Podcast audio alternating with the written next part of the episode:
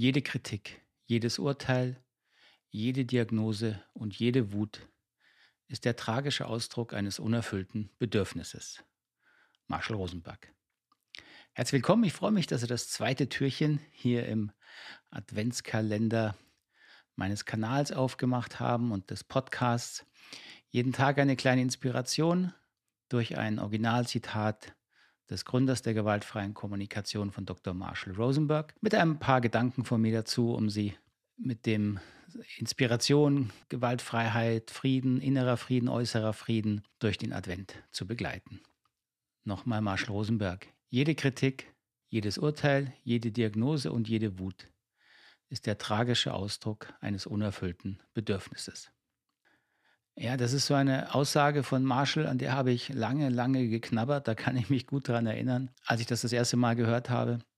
Einfach weil Kritik für mich und Diagnosen, Analysen, Bewertungen über andere Menschen, auch Wut, da habe ich mir nicht drüber nachgedacht, was das eigentlich mit mir zu tun hat, sondern es ging ja um die anderen. Die anderen waren ja verkehrt. Und jetzt kommt da dieser Herr Rosenberg und sagt mir, jede Kritik, jedes Urteil, jede Wut, die ich über andere Menschen habe, ist ein Ausdruck meines Bedürfnisses und nicht nur das, ist ein tragischer Ausdruck meines Bedürfnisses. Warum das?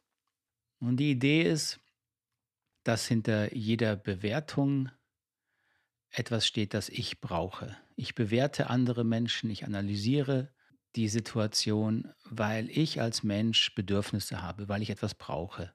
Und diese Bedürfnisse sind das Herzstück der gewaltfreien Kommunikation des Rosenberg-Modells, auf die er alles zurückführt. Und ich habe eine Weile gebraucht, bis das für mich Sinn gemacht hat und stimmig war. Heute kann ich mir es gar nicht mehr anders vorstellen, aber ich kann gut nachvollziehen, wenn man über solche Sätze und ähnliche erstmal stolpert. Warum hat eine Kritik, die ich über einen anderen Menschen habe, etwas mit mir zu tun?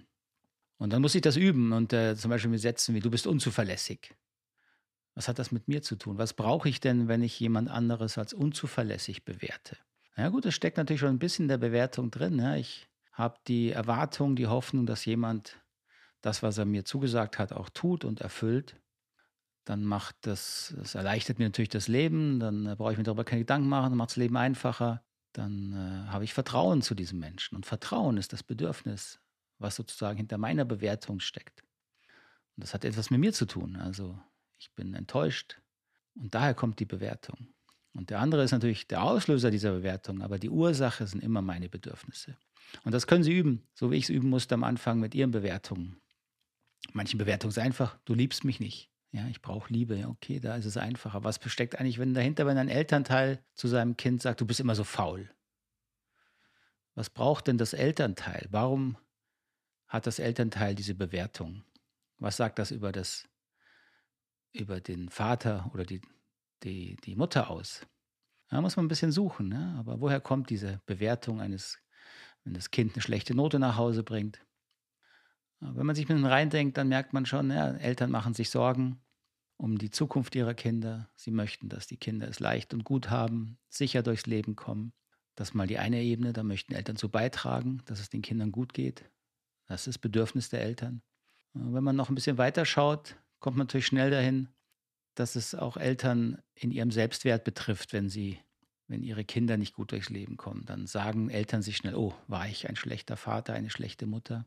Und das ist natürlich einfach, wenn das Kind sozusagen gut durchs Leben kommt, dann kann man auch daraus eine Bestätigung des eigenen Selbstwerts ziehen. Selbstwert ist ein wesentliches Bedürfnis. Sodass die Einladung heute am zweiten Advent, nehmen Sie mal ein paar Ihrer Bewertungen, die Sie über andere Menschen haben oder auch über sich selbst und versuchen Sie mal herauszufinden, was brauchen Sie eigentlich im Leben? Wo kommen denn diese Bewertungen her? Das als Anregung für heute. Bedanke mich und freue mich, wenn wir uns morgen wiedersehen und hören. Bis dahin.